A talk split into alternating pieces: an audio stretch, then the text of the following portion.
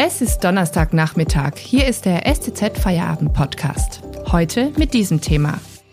Corona-Notbremse. Was gilt jetzt in Baden-Württemberg? Am Mikrofon Katrin Waldo.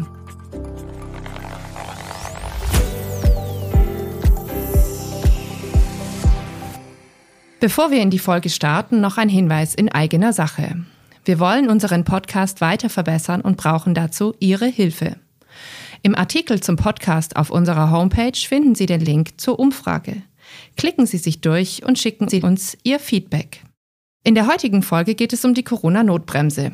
Sie soll deutschlandweit einheitlich regeln, welche Maßnahmen zur Eindämmung des Coronavirus angewendet werden. Bundestag und Bundesrat haben dem Gesetzesvorhaben zugestimmt. Was das bedeutet, darüber rede ich mit unserem Politikredakteur Christoph Link. Hallo. Hallo. Bundesnotbremse, Corona-Notbremse, Infektionsschutzgesetz. Kannst du zum Einstieg noch mal kurz erklären, was diese Begriffe bedeuten und was sie regeln? Nach dem Grundgesetz ist es so, dass die Länder zuständig sind für Gesundheitsschutz und äh, Gefahrenabwehr und dass sie also ordnungspolitische Maßnahmen selber treffen können. Der Bund hat da eigentlich jetzt äh, keine Zuständigkeit gehabt. Das war ja schon immer signalisiert worden. Dadurch kam es zu einem äh, Flickenteppich von verschiedenen äh, Länderregelungen.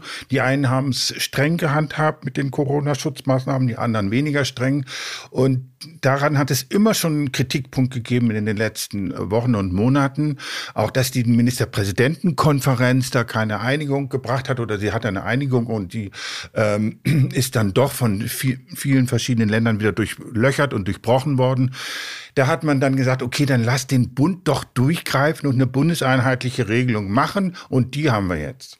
Geregelt wird, dass künftig ein Bundesgesetz genau regelt, ähm, was für Corona-Restriktionen in den Stadtkreisen und in den Städten und in den Landkreisen in Deutschland überall gelten sollen.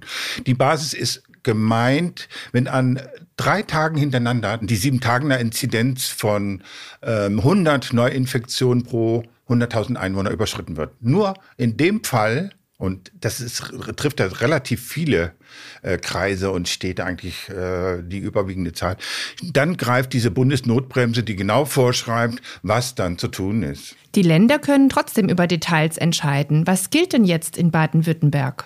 Ja, es gilt ein äh, ganzes Bündel von Maßnahmen. Der Ministerpräsident Kretschmann hat ja gesagt, er will die Bundesmaßnahmen eins zu eins umsetzen.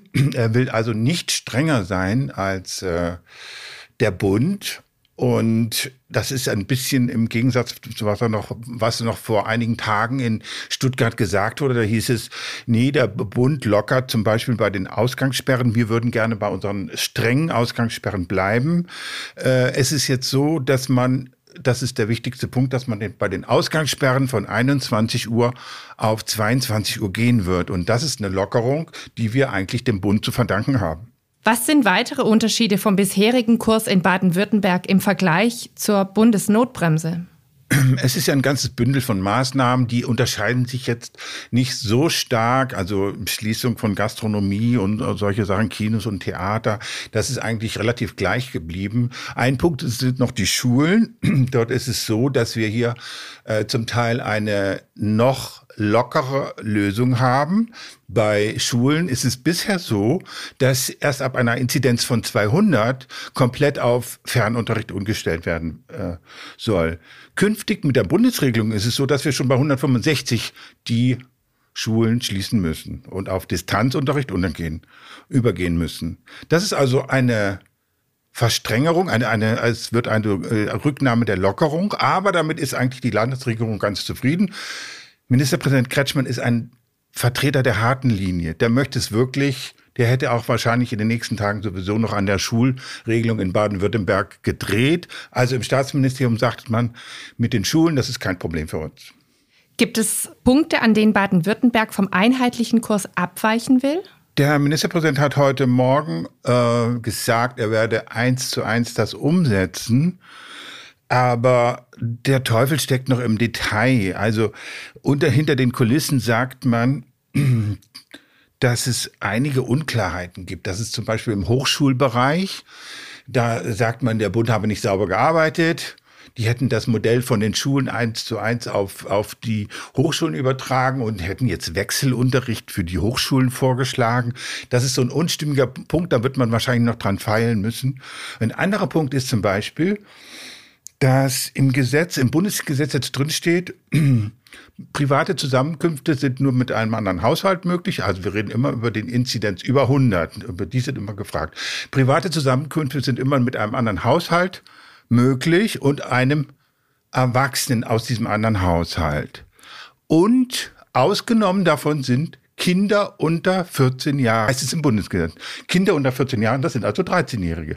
Aber in Baden-Württemberg gilt bis jetzt noch die Corona-Verordnung, die sagt, ausgenommen sind Kinder bis einschließlich des 14. Lebensjahres. Also im Staatsministerium in Stuttgart sagt man, Bund hat nicht sauber gearbeitet, wir müssen da noch nachbessern. Das sind viele Detailfragen. Wir sprechen gleich nach der Werbung weiter. Wenn Ihnen dieser Podcast gefällt, dann abonnieren Sie ihn auf Spotify oder iTunes, damit Sie keine Folge verpassen. Wenn Sie die STZ zusätzlich unterstützen wollen, geht das am besten mit einem STZ Plus Abo. Das kostet 9,90 Euro im Monat und ist monatlich kündbar. Damit lesen Sie zum Beispiel auch das Themenspecial zu 60 Jahre Stuttgarter Ballettwunder. Meine Kollegin Andrea Kachelries hat mit Weggefährten des ehemaligen Leiters des Stuttgarter Balletts John Cranko gesprochen und stellt die Erinnerungen an den legendären Choreografen in der Interviewserie vor. Den Link dazu finden Sie in der Podcast-Beschreibung. Unterstützen Sie Journalismus aus der Region für die Region. Danke. Wir sprechen mit dem Politikredakteur Christoph Link über die Corona-Notbremse, die der Bundesrat heute gebilligt hat. Ab wann tritt die Bundesnotbremse in Kraft und wie lange gilt sie, Christoph Link? Ja, der Bundespräsident muss die, das Bundesgesetz noch unterschreiben. Äh, ich habe heute mit dem Regierungssprecher der Landesregierung gesprochen, der sagte, man wolle Freitag die Corona-Verordnung ändern und das Gesetz werde dann in Kraft treten in der Nacht von Freitag auf Samstag, also genau Samstag 0 Uhr. Und wie lange soll sie gelten? Bis Ende Juni. Es gibt auch viel Kritik an dem Gesetz, etwa dass auch Geimpfte von der Ausgangssperre betroffen sind. Bereits vor dem Inkrafttreten wurde heute schon eine Klage beim Verfassungsgericht in Karlsruhe eingereicht. Wie kritisch siehst du als Politikexperte das Gesetz? Die Kritik ist aus vielen Ecken, die kommt von CDU-Ministerpräsidenten, sie kommt vom grünen Ministerpräsidenten, der sie noch nicht so öffentlich geäußert hat, aber hinter den Kulissen hört man, dass er sehr unzufrieden ist mit dem, mit dem Gesetz. Sie kommt von SPD-Ministerpräsidenten, die ähm, SPD-Ministerin, ähm, Ministerpräsidentin von ähm, Mecklenburg-Vorpommern, Frau Schwesig hat schon gesagt, äh, sie werde das ähm, so nicht umsetzen, das sei viel zu weich. Eigentlich kommt die Kritik aus allen Ecken. Sie kommt auch von der FDP, die eine Verfassungsbeschwerde angezeigt hat.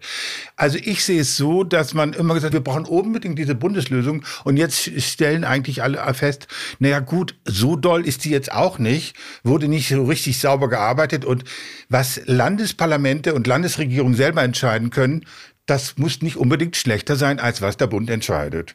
Also kurzum, ein Fragezeichen. Man muss sehen, wie es sich auswirkt, wie viele Länder davon abweichen. Und es ist durchaus möglich, dass diese Bundesnotbremse doch wieder zu einer klein, klein Ländernotbremse in 16 verschiedenen Bundesländern führt. Vielen Dank, Christoph Link, für die Einschätzung und das Gespräch. Das war's mit dem STZ Feierabend Podcast für heute. Morgen gibt es eine neue Folge. Vielen Dank fürs Zuhören.